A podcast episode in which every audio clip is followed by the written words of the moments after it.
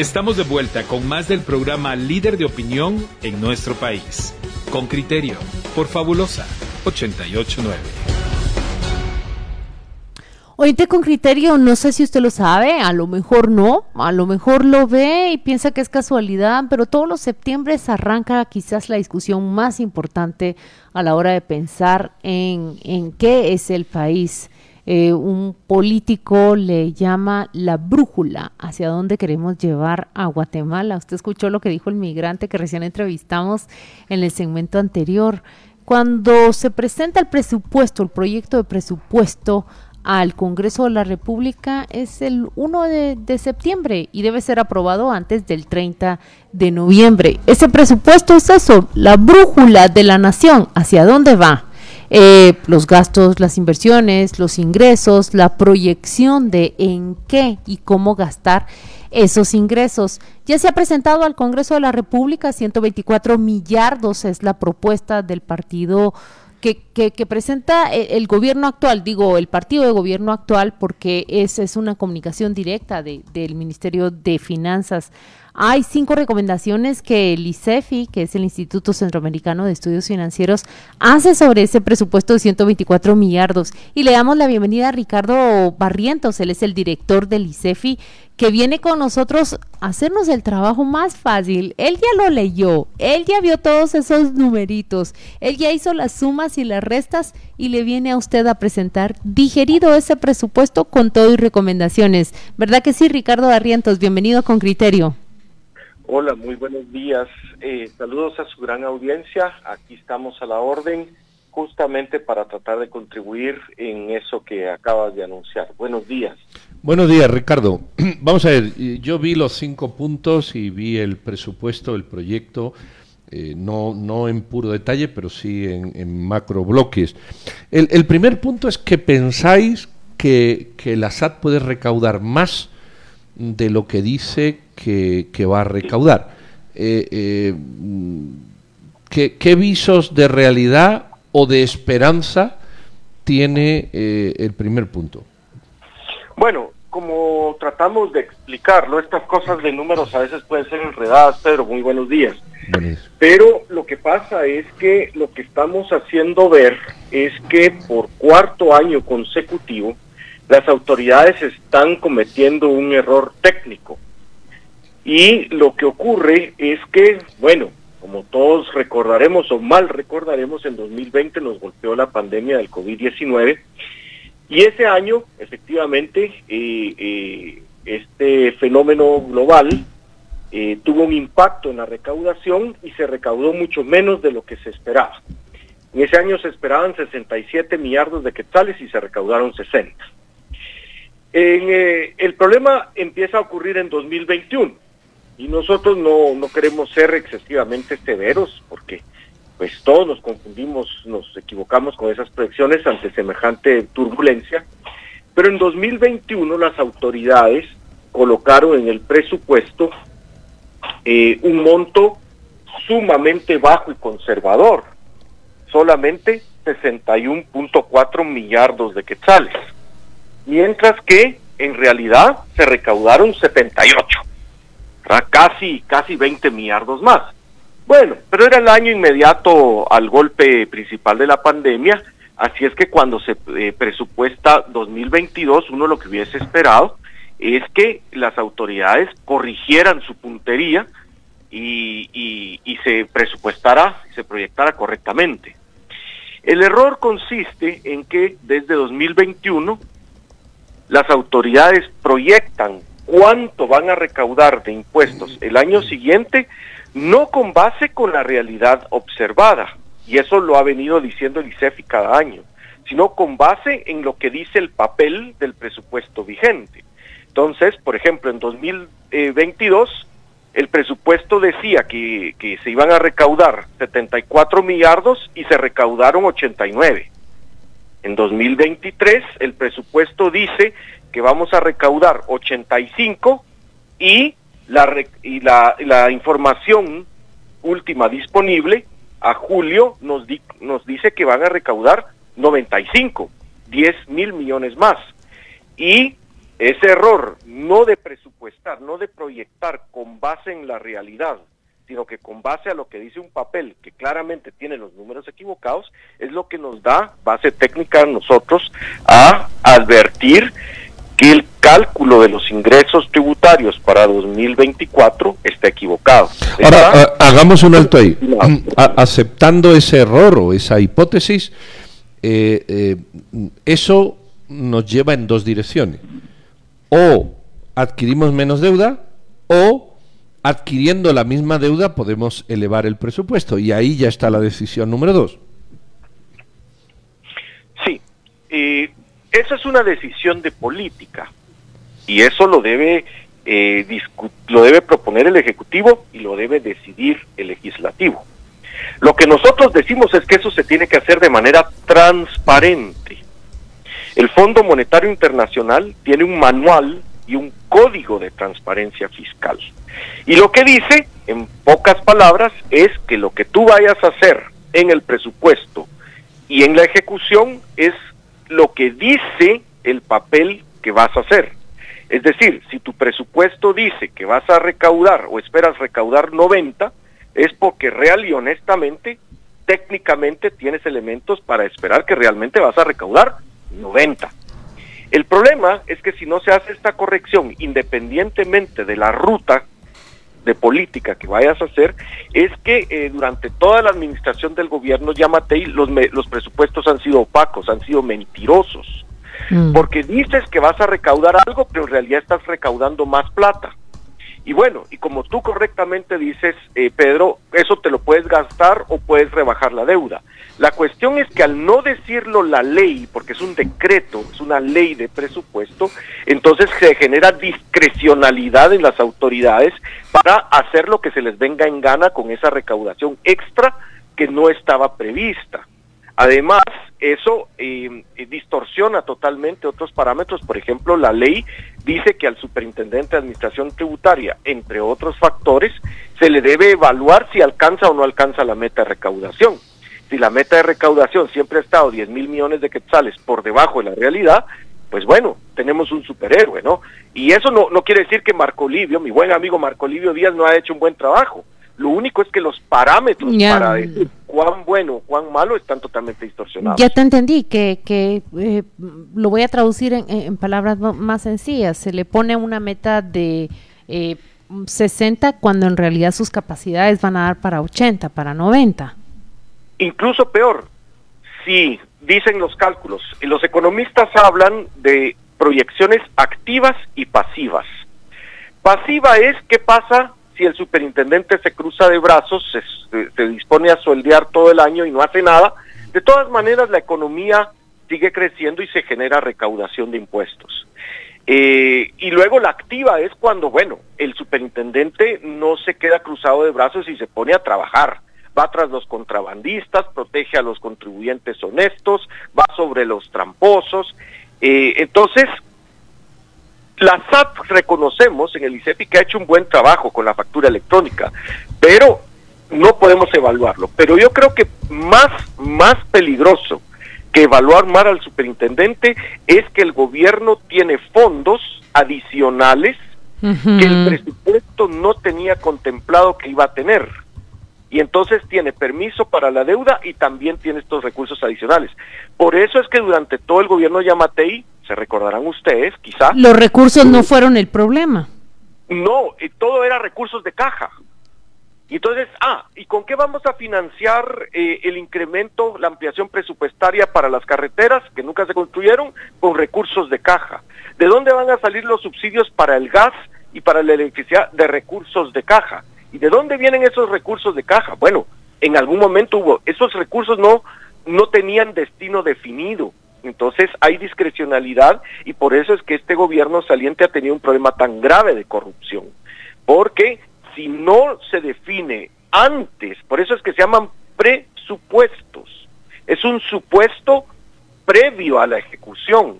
Entonces, si el presupuesto está calculado por debajo, y nosotros técnicamente sabemos de que el año entrante va a haber, y como ha ocurrido desde 2021, más plata de la prevista, entonces es donde se generan eh, y eso es lo que dice el Fondo Monetario, tiene que ser transparente. Es decir, el presupuesto tiene que estar bien calculado para que el pre, los supuestos previos correspondan lo mejor posible a la realidad. Yo, veo ahí que se corrija. Yo, yo veo ahí, Ricardo, un, problema mm, soslayable, pero no profundo. Es decir, si yo hago un presupuesto de 125 mil millones, pongamos un ejemplo, ¿verdad? Sobre la base de una recaudación de 100, hay una deuda de 25. Eso, es matemática simple.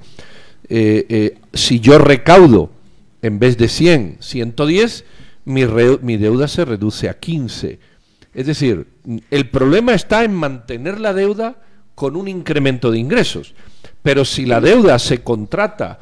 Eh, no es tan sencillo, Pedro, perdón que te interrumpa, porque la constitución política de la República te dice, por ejemplo, que sobre lo que recaudes le tienes que dar el 10% a los alcaldes, independientemente sí, sí. de qué era lo que sea el presupuesto. Tienes que darles el 5% a la Universidad de San Carlos de Guatemala tienes que darle al organismo judicial, a la Corte de Constitucionalidad, al deporte federado y no federado.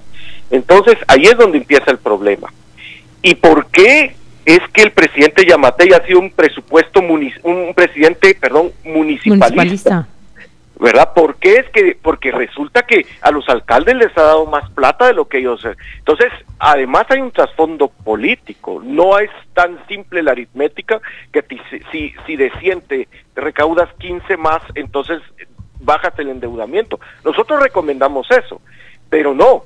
El tema es que se lo gastan, porque además la Constitución te ordena que tienes que gastártelo, porque si lo recaudaste le tienes que dar a los alcaldes, a la, a Sí, claro, si, si, si recaudas más, gastas lo que de recaude más y encima mantienen la, la deuda, es evidente que hay una trampa, e, eso está clarísimo. Pero bueno, dicho... cada año, cada año, en 2022, el Congreso de la República aprobó una una ampliación presupuestaria de más de 3 mil millones y calladita la boca, pero en este año 2023, año electoral, ya vamos cerca de los 3 mil millones de ampliación, todo financiado con saldos de caja y hay dudas muy serias sobre la legitimidad y honestidad de los recursos de esas ampliaciones.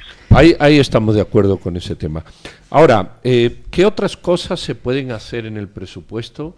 Eh, porque ese era el punto uno vuestro en relación, yo, no, he no he leído los presupuestos finos, es decir, los detalles, eh, pero ¿qué otras cosas se pueden hacer? Lo que sí he visto es que no hay una gran variación, la hay, pero no una, una variación sustancial entre ministerios, entre hay un incremento de, en casi todos, pero vamos a decir que hay un incremento entre comillas razonable.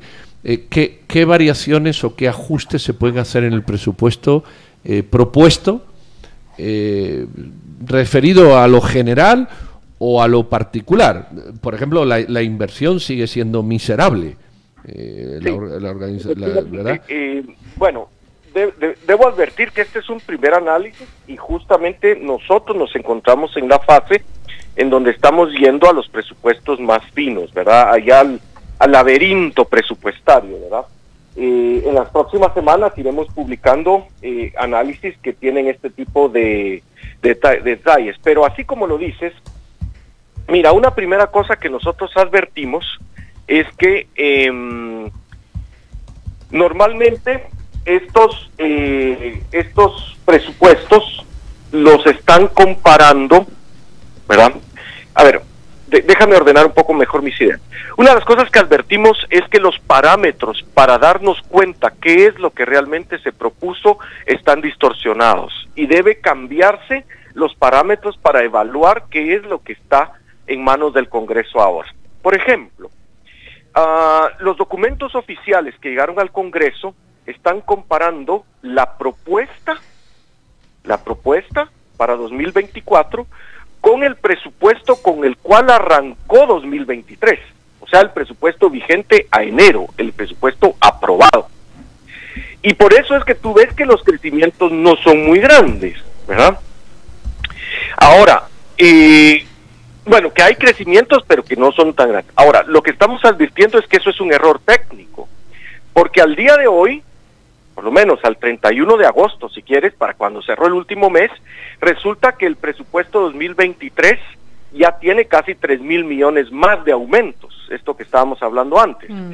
Entonces, para poder evaluar correctamente cuál es la situación de cada ministerio, lo que el ICEFI está advirtiendo es, oye, no lo compares con el presupuesto con el cual arrancó 2023, compáralo con el presupuesto vigente al día de hoy. Y eso te va a dar una perspectiva muy diferente y ahí vas a ver que hay ciertos ministerios en los cuales realmente se les está proponiendo un recorte presupuestario. Por ejemplo, Ricardo, ¿cuáles son los ministerios que, lejos de tener un aumento con la realidad advertida, esa de mayores ingresos, están experimentando un recorte? Bueno, el Ministerio de Comunicaciones, Infraestructura y Vivienda, ¿verdad? Porque justamente uno de los, eh, una de las cuestiones anómalas que ha ocurrido en el año electoral 2023 es que forraron de plata y, y, y, bueno, las personas que están ahorita atascadas en la carretera al Pacífico, en el agujero, podrán ver de que precisamente toda esa inversión no se está reflejando en calidad buena de carreteras. También hay recortes en el Ministerio de Energía y Minas, el Ministerio de Cultura y Deportes y el Ministerio de Desarrollo Social. ¿Por qué? Porque estos son ministerios que recibieron eh, incrementos cuantiosos en el año electoral y que efectivamente no se están reflejando en la propuesta para 2024. Yo, yo, yo lo que veo, bueno, no sé si tenemos el mismo proyecto, espero que sí. Yo sí veo esta, esta reducción en el Ministerio de Comunicaciones, pero es muy pequeña, es más o menos 400 millones, teniendo en cuenta que tiene 6.000, 6.500, ¿verdad? Eh, en cambio, ¿Pero cuánto tienen 23 en el documento que tú tienes? Eh, tienen 6.580 el, el presupuesto. Ahí está, no, no, en 23, para 23. Para 23 tiene 6.990, para 24 6.580. Ahí está el punto, ahí está el punto, eh, Pedro, porque ese 6.900 y pico era lo que tenía este ministerio en enero de 23. Ah, claro, sin, sin los, sin los uh, ¿cómo se dice? Sin las ampliaciones Pero a la fecha tiene 8.122. Claro, claro, claro, eso sí. 8.122. Sí, Entonces, sí. lo que estamos advirtiendo en el ICEFI es, cuidado, porque en realidad las cifras a enero no son las cifras reales de 24, las cifras reales de 2024 son a la fecha. Ah, sí, el Ministerio de Comunicaciones tiene 8.122. Sí, sí. Sí, y, y, otra cosa que a mí me llama la atención, ¿puede un presupuesto de 124, 125 mil, redondo, 125 mil millones, ¿puede ese presupuesto, con todos los compromisos, algunos de los cuales tú ya has citado, de, de la USAC, el organismo Situados, judicial, ajá. etcétera, tener la mitad, 62 mil, exactamente la mitad de obligaciones del Estado y de deuda pública? Sí. A ver, eh, eso lo que te está diciendo es que eh, las obligaciones del Estado a cargo del Tesoro son las transferencias que hay que hacerles a otras entidades, ¿verdad? Entonces, por ejemplo, ahí están las transferencias que el gobierno central le hace a las municipalidades. En Guatemala estamos hablando de un país que tiene una ley de descentralización y un sistema de consejos de desarrollo, pero que es totalmente dependiente, adicto a las transferencias del gobierno central. O sea, la descentralización eh, solo es para gastar, pero no, no se generan los recursos. Y en este tipo de análisis, Pedro, eh, yo quiero hacer otra advertencia. Aún, aún haciendo la corrección que nosotros eh, estamos notando de que las comparaciones se están haciendo respecto al presupuesto de arranque, y por eso es que los crecimientos no se ven tan grandes, ¿verdad? Eh, el otro problema es que estamos comparando millones de 23 con millones de 24. Y la pregunta es, ¿será que un quetzal de 2023 es lo mismo que un quetzal de 2024? Y lo que va a pasar es que cualquier persona que va a una tienda te va a decir que no. ¿Por qué? Por los precios. Lo que tú puedes comprar con un quetzal hoy no es lo mismo que en un año vas a poder comprar con ese mismo quetzal porque además estamos en un ambiente inflacionario, aunque ya está... Aunque se reduce, ajá, moderadamente empieza a reducirse. Entonces, en realidad no está muy bien que comparemos quetzales de 23 con quetzales de 24, porque los precios de 23, la población de 23, el tamaño de la economía, la capacidad de producción, la capacidad de pagar impuestos de un año no es la misma que la de otro año. Ricardo. Entonces, lo que los economistas hacen es que comparan como porcentajes del PIB, mm. del Producto Interno Bruto. Y cuando hacemos la comparación técnicamente correcta, el presupuesto vigente de 23 es de 14.8% del PIB y la propuesta también es de 14.8% del PIB. O sea, no no existe no existe una alteración, la mínima alteración. Ricardo, yo quería interrumpirte a propósito de preguntas que han surgido. Apenas mencionamos que estamos hablando de un presupuesto 2024 y ni siquiera mencionamos un nuevo gobierno. Vaya, eso ya es otra variable para analizarlo. Pero hablaste de la moneda. Eh, los todos los índices y nuestros indicadores macroeconómicos en el corto plazo no experimentarán mayores variaciones, a menos de que existiera un efecto mundial que así lo provocara, pero vamos hacia esa estabilidad de la que estamos hablando, la menor alteración posible. Bueno, entonces, por eso es relevante mi último comentario. Sí, del quetzal, ajá, a propósito de ello. Cuando, cuando estamos viendo eh, el tamaño real del presupuesto, por ejemplo, como porcentaje del Producto Interno Bruto, entonces nos podemos ir al plan de gobierno del partido Movimiento Semilla, que es ¿por qué ganaron las elecciones? Bueno, principalmente ganaron las elecciones porque dijeron que no iban a robar, que iba a, a corregir hasta donde fuera posible el problema de la corrupción. Pero además su propuesta tiene varios elementos de inversión pública y de, de protección social. Eso quiere decir que ellos lo que quieren hacer, por lo menos si les creemos, digamos, y el electorado les creyó, es que a partir de 2024 ellos van a tratar de hacer un cambio. Y vamos a dejar un poco de lado la danza de los millones y los numeritos y entonces la pregunta es, con un presupuesto que básicamente como porcentaje del PIB es igual y ahora con caídas en casi todos los ministerios, excepto en los dos rubros que identificaba Pedro, deuda y transferencias a otras entidades, que son las obligaciones del Estado a cargo del Tesoro, ¿será que este gobierno va a poder hacer algo con este presupuesto? O sea, ¿cuál es el impacto en el bienestar de las personas si se aprueba el presupuesto tal como está? Y la, y la respuesta es, en realidad no tienen mucho. El presupuesto es sumamente rígido, el gobierno eh, realmente solo puede eh, tomar decisiones y medio medio ahí sobre 8 centavos de cada quetzal, o sea, sobre el 8% del presupuesto, lo demás es rígido, ya son compromisos ineludibles, y entonces nuestra preocupación, y esa es la última, es que en el Congreso sí que le tienen que abrir la puerta y tienen que permitir la participación del equipo de transición del presidente electo Arevalo para que ellos puedan discutir cómo este presupuesto en realidad le da viabilidad financiera o no a lo que prometieron en su propuesta de plan de gobierno. Nuestra, nuestra evaluación es que así como está el presupuesto, no. Por ejemplo, ¿qué soluciones podrían tener? Si se corrige, si se hace bien el cálculo de, los, de la recaudación de impuestos y se revisa cuidadosamente eh, las asignaciones por ministerio, creo que ellos podrían tener eh, espacios fiscales adecuados para cumplir lo que prometieron. Pero eso es una tarea muy minuciosa que hay que hacerle en la Comisión de Finanzas Públicas y Moneda del Congreso de la República y nos preocupa que ese espacio ha estado muy cerrado y no sé si ahí se va a dar un espacio verdaderamente técnico y democrático para hacerlo bien. Esa será la respuesta que tendremos en las próximas semanas. Ricardo Barrientos, podríamos ampliar esta entrevista. Está eh, interesante, pues, escuchar todas esas apreciaciones que hacen sobre el presupuesto. Él es el director ejecutivo del Instituto Centroamericano de Estudios Financieros, Ricardo Barrientos, que nos atiende y nos viene acá a desmenuzar y hablar sobre ese proyecto de nación, el presupuesto 2024, ya en discusiones dentro del Congreso de la República. Gracias, Ricardo. Que tenga un feliz jueves. Igualmente para ustedes y su audiencia, y por supuesto estamos a la orden para mantener estas discusiones siempre no con nuestro esfuerzo no siempre exitoso de tratar de explicar todo de la manera más sencilla posible, pero bueno, la verdad es que son bastante enredados los temas. Buen día. Gracias, Ricardo. Fabulosa 889 está presentando Con Criterio. Ya regresamos.